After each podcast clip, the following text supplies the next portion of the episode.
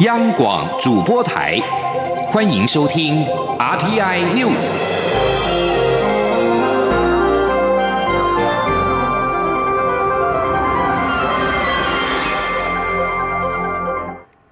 各位好，我是李思利，欢迎收听这一节央广主播台提供给您的 RTI News。针对港女命案嫌犯陈同佳来台受审问题。陆委会、法务部和内政部在今天下午召开了联合记者会，说明我方已经去函港府，要求港府协助我方检警人员前往香港带回嫌犯及相关市政，呼吁港府依照先前公开承诺提供合法协助。陆委会表示，香港不办，我们来办，绝对不会坐视重案嫌犯逍遥法外。记者王兆坤的报道。陆委会副主委邱垂正表示。港府保安局二十一号晚间有关体制外可以解决的声明内容，可见港方仍无意受理，且对我方提出建立台港司法互助机制的建议也没有正面回应。因此，为实现司法正义、务实处理此案，我方已于二十二号下午透过台港既有管道正式致函港方，提出以下两项诉求：首先是希望港方依照先前公开承诺，提供合法协助。就我方于二零一八年三月十六号、四月二十六号所提刑事司法互助请求书的请求事项，以及相关在港卷证资讯，例如认罪书、庭讯口供等，提供我方赴港人员吸回。其次是为避免犯嫌有逃亡灭证之余，希望港方协助我方赴港人员确认犯嫌身份及带回，勿使重案犯嫌逍遥法外。邱垂正指出，香港放弃司法管辖权，所以香港不办，我们来办。我政府希望港方对于我检警赴港将范闲及市政带回一事，能够紧速正面回应，并提供相关协助，让本案能够圆满解决。他说：“陈贤明天就从狱中释放，那么。”我们彰显我们的司法管辖权，当然，我们对他极有可能逍遥法外这个事情，我们就不能坐视不理。好，就是我们在积极展现我们的司法这个管辖权，不允许这个重嫌逍遥法外。我政府原本一直坚持台港应先讨论司法互助机制，也质疑港府在操作陈贤自首。更认为港府企图将台湾纳入所谓“一个中国”政治框架下，将台湾视为中国一部分，但如今却又愿意派出检警赴港带人来台受审，这样的转折原因令人好奇。邱垂正回应时则强调务实处理原则，我方是苦等不到港方回应，只好彰显我方管辖权。他说：“你把相关的市政要送回来给我们，啊，不能只单纯的就。”让陈同佳一个人来到台湾，透过自由行就要混到台湾来了。好，那么我想，如果是这样的话，那我就觉得，呃，对这个案子的审理，好，都会带来一些负面的影响。那么我们希望能够透过双方的这个检警人员共同合作，来圆满处理这个事情。关于检警合作做法。如果不被港府接受等假设性问题，邱垂正只是一再重申，希望港方依照先前公开承诺的提供合法协助，期待港方接到我方函电请求后能给予正面回应。中央广播电台记者王兆坤台北采访报道。对于陈同佳案，蔡英文总统今天在受访时也表示，他要郑重澄清，台湾从未放弃管辖权，也做了准备。只是此案重要当事人都是香港市民，相关的市政跟人都在香港，香港很自然可以行使管辖权或司法追诉的地方。总统表示，由于犯罪发生地在台湾，台湾也愿意进行管辖，但必须由香港政府提供必要的协助。记者欧阳梦平的报道。涉嫌在台杀害同行女友的港人陈同佳愿意来台自首，引发台港间的管辖权争议。蔡英文总统二十二号到彰化参拜公庙后受访表示，行政院相关部会已经说明的蛮清楚，但是他必须要郑重澄清一件事，就是台湾从来没有放弃管辖权，只是这起案件的重要当事人都是香港公民，相关市政可能都在香港，人现在也在香港，香港是一个很自然进行管辖权。权或司法追诉审判的地方，但现在看来，香港不愿意实施他的管辖权。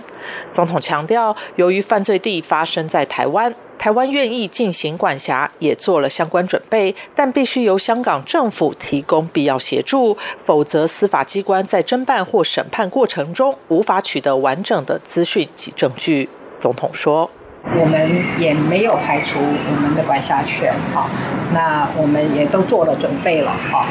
那也希望就是说。”嗯，在呃这个整个的事件的处理过程中哦，双方要有必要的协助，因为这个案件的侦办跟审判哦，本来就需要双方的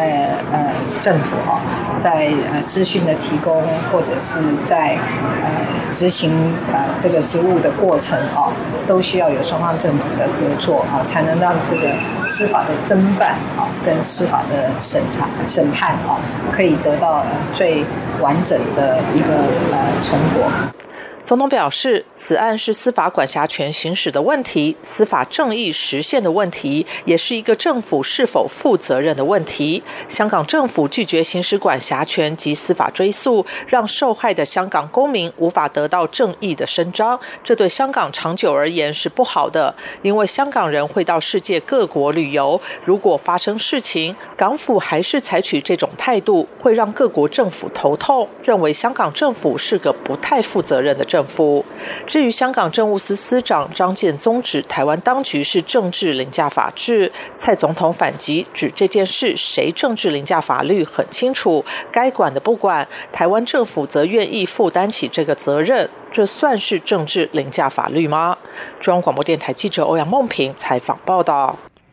政府开放山林，同时也希望建立民众自主负责的观念。行政院将修改国家赔偿法，纳入自然公务向山林海域。政府如果有适当告知危险性，但民众仍然执意冒险犯难，在这样情况下，如果发生损害，可适当减少或免除政府的赔偿责任。这项修法已经在政务委员审查完成，最快二十四号的行政院会就渴望通过。记者王维挺的报道。过去经常发生民众台风天登山或到海边观浪，生命财产受损后要求国家赔偿的情况。国家赔偿的标准和政府的责任引发论战。加上政府开放山林的政策主轴下，建立民众自主管理、自我负责的观念更加重要。现行国赔法第三条规定，公有公共设施因设置或管理有欠缺时，导致人民生命、身体或财产受损害者，国家应负赔偿责任。然而，此规定并未排除自然公务，如山域、海域等公有领域。政务委员罗秉成表示，亲近山林有危险性，这次修法重点在于民众前往山域或海域，如果是自然公务、非人工设施，政府如适当告知危险性，可视个案减轻或免除政府的赔偿责任。罗秉成说：“呃，如果是这种自然的公务的情形啊，或人工设施啊，那呃，政府部门只要适当的告知它的危险性跟所在的话，那么这个呃要去冒险犯难的人，知道说呃，比如去登山涉水都有一定的危险性，有做好自己的自主管理。”啊，那如果因此会发生一些这个损害情形的话，那个个案啊，法院可以啊，这个适度的减轻或免除这个政府的国家赔偿责任。罗秉成表示，原本的规定有人称为无过失责任。政府政策开放山域海域，如果没有适度减少公务员的责任，那么公务员的心态会趋向不开放，否则开放后可能会面临损害赔偿责任。他表示，山海范围辽阔，完全管理不可行，因此适度调整国赔法中对于政府赔偿责任的规范。罗秉成强调，民众若在自然公务领域从事活动，必须自负风险。政府并不是完全没有责任，而是看个案减少或免除。根据了解，这项修法最快将于二十四号的行政院会通过。中央广播电台记者王威婷采访报道。为提升国道行车安全及用路品质，交通部高速公路局即日起到年底，启动了国道。超载车辆跟散落物启动了扩大执法的专案，而取缔项目包括超载、还有地磅站的逃磅以及超速、货物捆扎不实以及未保持安全距离。高工局呼吁驾驶配合，以免处罚。记者吴立军的报道。货车严重超载，容易造成重大交通事故。为此，高工局设有四十四处地磅站，执行货车过磅，若逃磅将处新台币九万元罚还；超载也将依超载吨数另行开罚。其中，超载十吨以下，每吨罚一千元；超载十吨以上、二十吨以下，每吨罚两千元。不过，由于每个地磅站每天开磅时间并不固定，将加上并非每次过磅超重时都有远景在场开灯，因此货车逃磅或过磅时逃逸的事件层出不穷。此外，另一项容易衍生二次交通事故的因素，则是国道散落物。自二零一三年起，每年都有四万件以上。为此，高工局自九月十六号起实施国道散落物处理收费要点，凡车主货物散落。在地影响车流超过三十分钟以上者，按占用车道的时间及车道数收取处理费，每车道每多占用三十分钟，即加收三千元。高工局交通管理组组长卓明君二十二号受访表示，国道散落物处理收费要点实施以来，收费件数只有两件，分别是一万及三万元，其他都在三十分钟内处理完。毕，不过仍有许多散落物查不到车主。为了更加确保国道行车安全，高工局即日起到年底与国道公路警察局合作，针对国道超载车辆及散落物启动扩大执法专案，呼吁用路人配合执法。卓明君说：“扩大执法这个部分就是跟公警局从十月到十二月底哦，我们会针对捆扎不牢固的散落物或车。”车辆，那公警会在路上巡逻时候会加强取缔。那还有另外一件扩大执法，就是超载车辆，在我们四十四个地磅站哦。那目前车辆过磅之后，如果超载，那远警就会现场立即开单处罚。此外，国道一号冈山北向地磅站自七月一号启用动态地磅系统科技执法以来，取缔件数逐月下降，从七月二十多件，八月十几件，到九月。仅剩一件，显示科技执法确有成效。高工局也不排除未来在北部及中部各增设一处地磅科技执法站。中央广播电台记者吴丽君在台北采访报道。台北股市今天收盘来到今天最高点，创下一九九零年四月上旬以来的最高点。加权股价指数中场收盘在一万一千两百七十一点，上涨了八十七点，涨幅是百分之零点七八，成交值来到新台币一千两百六十亿。日本天皇德仁举行即位大典，外交部今天表示，我方是由驻日代表谢长廷代表我国出席。日皇德仁在今年的五月一号即位，今天在台湾时间的正午。在皇宫举行了日皇向国内外宣布即位的即位礼正典之仪，约有两千位宾客出席。在今天晚间七点过后，在皇宫宫殿也将举行宴请外宾在内的约四百人的享宴之仪。以色列在九月大选后再度陷入僵局，总理尼坦雅胡二十一号告知总统，他无法组成新政府，让对手甘茨有机会尝试阻隔。这个决定对尼坦雅胡来说是一项重大的挫败。他试图继续担任以色列史上在位最久的总理，但这不代表他一切的努力都走到终点，因为他手上仍有许多牌可以打。甘茨在筹组政府上也将面临不被看好的情况，因为有许多分析预测，他想协商组成联合政府，最终也会失败。在这样的情况下，总统李佛林可能会要求国会多数议员同意由另一人阻隔。李佛林先前就誓言要竭尽所能防止再次选举，因为那将是四月以来的第三次。但眼前的僵局可能最终还是会触发大选。尼坦雅胡的政治生命保卫战有两大战线，一个就是阻隔，另外一个就是他未来几周内可能会面临的贪污起诉。不过他否认所有的贪污指控。这里是中央广播电台台湾之音。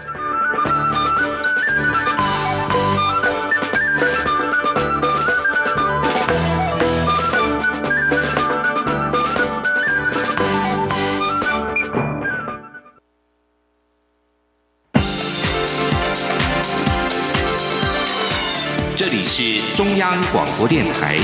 台湾之音。欢迎继续收听新闻。欢迎继续收听新闻。港女命案凶嫌陈同佳愿意来台自首，触发了台港之间管辖权的争议。是否为二零二零的大选投下变数，也引发关注。对此，民进党立委认为陈同佳案确实是烫手山芋。至于会对选情造成多大影响，还必须仔细评估。但是此案是单纯的法律案件，一切就依法处理。不过，国民党立委认为司法案件应该依法审理，呼吁民进党不要有太多政治跟选举考量，否则如果过度政治操作，将有伤选情。记者刘玉秋的报道。触发港府修订送中条例的港女命案凶嫌陈同佳愿来台自首，不仅引发台港间的管辖权攻防，是否为二零二零大选投下变数，也备受关注。对此，民进党团书记长李俊毅接受媒体专访时表示：“任何事情在选前发生，都会对选情造成影响，这些都必须仔细评估。但陈同佳案是单纯的法律案，希望一切回归法律处理。确实是一个法律案件，而且是确实是一个烫烫手山芋。那法律的案子就法律来处理啊，这个也没有选举不选举的问题。至于对选情会造成多大的影响，这个这个当然要做评估嘛。”民进党立委赵天麟则认为，陈同佳愿自首或被自首，本身就是港府配合北京借由不幸的刑案进行一中框架，更是北京与港府设下的圈套。可以理解北京为了影响台湾大选使出的手段，但他也相信台湾民意成熟，不会受到影响。我认为这事情完全不会有影响，因为这件事情其实他的这种呃使用手段的这样的一个很。相当的明显，那台湾的社会其实也看得很清楚，即便连香港的舆论其实也都在提醒台湾不要上当，所以我认为在操作过度的话，我觉得反而会让呃民进党的这个呃总统候选人反而会有另外一个可以识别继续往前冲刺。不过，国民党团总召曾明宗认为，这个司法案件应该依法法审理，不该有太多的政治以及选举考量。国民党呼吁民进党尽快让陈同佳来台受审，不要再利用此事做过度的选举操作，否则恐影响他们自己的选情。国民党团也举行记者会，批评蔡政府为了选举，连主权、司法管辖权、公平正义，通通都可以抛弃，只为短线炒作。选举利益，倘若陈同佳届时搭机来台投案，蔡政府拒绝其入境，并且采取原机遣返的手段，国民党团将会对陆委会移民署提出纵放犯人的告诉。中广电台记者刘秋采访报道。港女命案凶嫌陈同佳自首争议，前总统马英九今天哽咽的表示，这是一条人命，他同样为人父母，非常的难过，呼吁蔡总统不要为了政治算计跟选举利益折损国家主权。另外，国民党总统参选人韩国瑜也强调，政府拒绝陈同佳来台投案，一定会让全台湾人民愤怒，这样的政府无法被人民接受。国民党中常会明天将通过不分区立委提名办法及时程，外界关切党主席吴敦义究竟会排在第几名。吴敦义今天受访时表示，反正不会排第一就是了。记者刘品希的报道。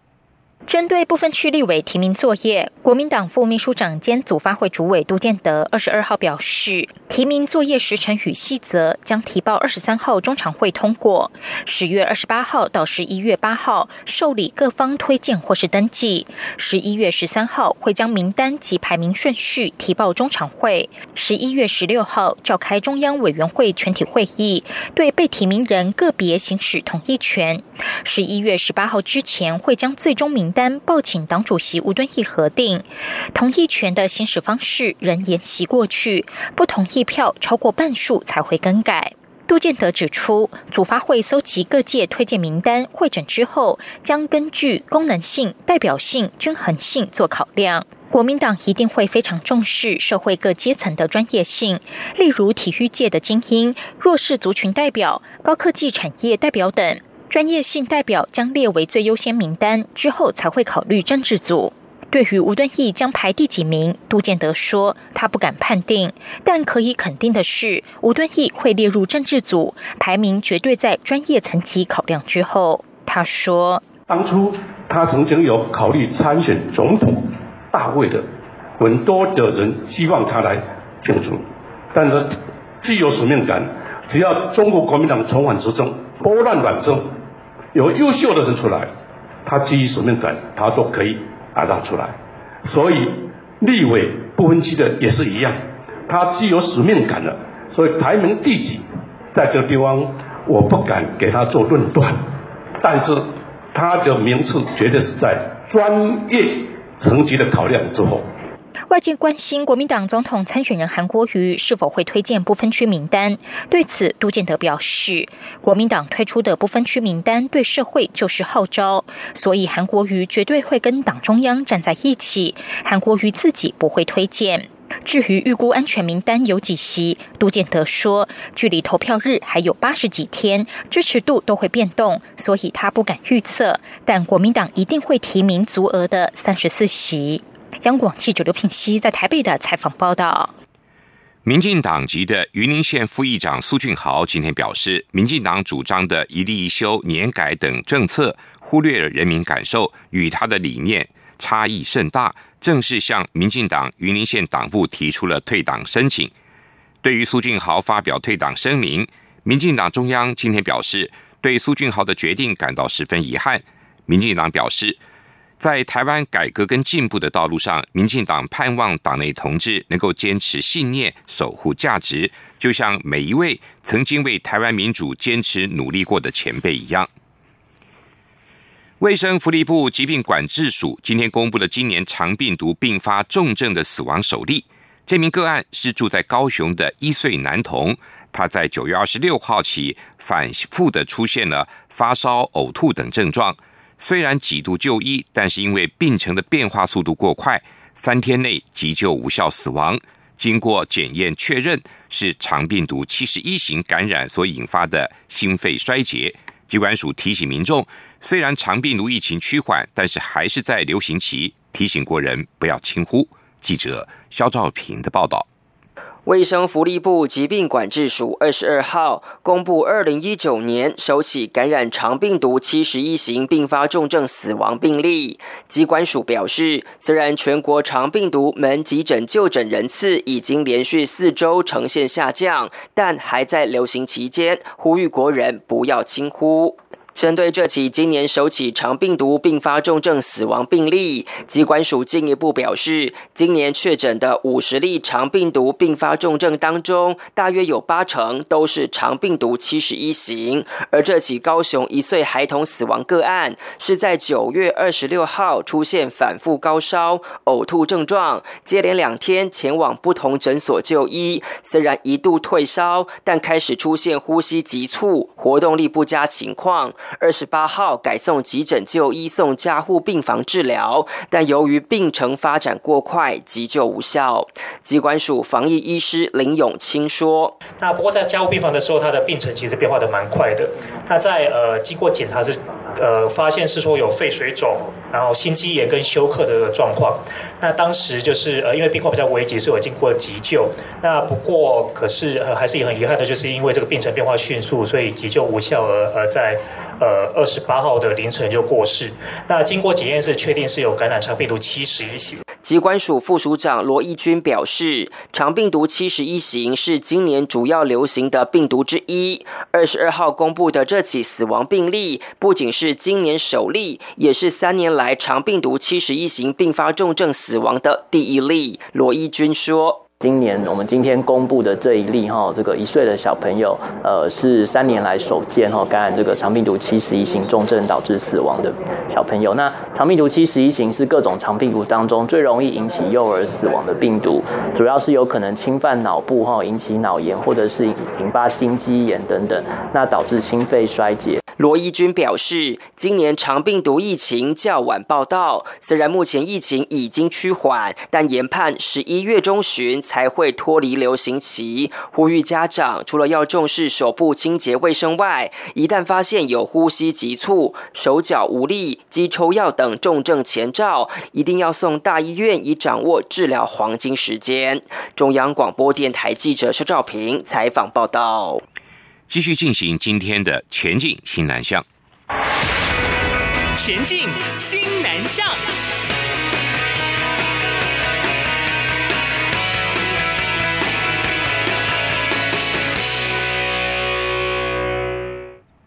农委会主委陈吉仲周末率团前往新加坡拓展台湾农产品，今天举行记者会说明成果。根据农委会统计，台湾今年的农产品总值前九个月出口到新加坡成长了百分之八点二，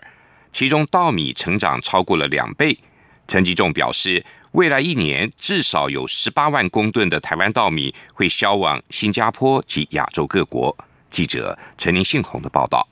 农委会主委陈吉仲率团赴新加坡拓展台湾农产品主打三星市场，在新通路部分，以新加坡高端通路 Excellenty by Homa 超市作为设置台湾农产食品长期展售专区，开发新品项部分，台湾优良农产品发展协会 CS 也和此超市签订台湾猪肉采购合作备忘录。但明年五月，世界动物卫生组织 OIE 宣布台湾为口蹄疫非疫区，并完成肉品加工厂审查后，就可以出口。至于新布局方面，台农投公司和生松集团则是签署台湾稻米采购订单合约，并和新加坡大型上市农产公司洽谈合作。农委会主委陈吉仲表示，未来一年将有至少十八万公吨的台湾稻米可以销往新加坡和东南亚地区，且在团队赴新加坡前一天合作。的超市在全新加坡就卖出四百包，一包五公斤，共两公吨的台湾一等米，抢占越南和泰国米在当地的市占率。陈吉仲说：“这一次呢，透过我们 CS 协会，把台湾的一等米卖给深松超市。我们那天当场有到深松超市，我们的深松的林总裁，他是养猪起家的，那后来。”经营的这个超市，他告诉我说，他全国新加坡的超市那一天卖的米有超过四百包，一包五公斤，而且他把我们的一等米卖出去以后呢，影响到其他的，包括越南、泰国的其他的米。根据农委会统计，台湾农产品前九月外销一百七十万公吨，总金额新台币一千两百九十二亿，分别较去年成长百分之九点八以及百分之六点一，再创出口新高，持续往今年成长百分之十的目标迈进。至于生鲜水果的出口，更较去年同期成长百分之四十二，已超越历年全年水果的出口值。中央广播电台记者陈林信鹏报道。为强化宣传西南向政策的成效，并且达到以人为本的政策目标，外交部与菲律宾、越南、印度跟泰国等四国的电视台合作制播介绍台湾的电视节目。今天举行记者会公布内容。外交部表示，这项合作案是针对当地民众的特性跟喜好，以当地语言制播我国国情节目，由各国热门电视台派遣专门团队来台设置。并由知名主播或网红担任主持人，在这四个国家的黄金时段播出。外交部指出，节目以“携手台湾”作为主轴，每个节目各两集，每一集长度约三十分钟，并且依照不同国家属性，每一国拟定两个主题。菲律宾是音乐文化、个性热情；泰国是美丽、探索、包容与和谐；越南则是生命活力、认真学习；而印度是勤勉快乐。外交部希望透过这一次电视专案合作，能够增进各国民众对我国的深入了解，进一步的推动更多的交流及合作。消防署今天表示，为了配合政府新南向政策，消防署训练中心在行政院经贸谈判办公室的协助下，和经济部国际贸易局在十月二十一号到二十五号联合办理二零一九年新南向急六救生教官班的训练。邀请了新加坡马来西亚泰国等各国和各县市消防局五十多名消防同仁共同参与急流教官的培训另外也包括香港四位自费来台参训。消防署表示面对全球气候变迁问题动态水域的救生问题已经成为世界各国的功课。无不积极的办理急流救援的训练也强化水域救援的能量。以上这一节阿天 news 由李自力编辑播报，谢谢收听。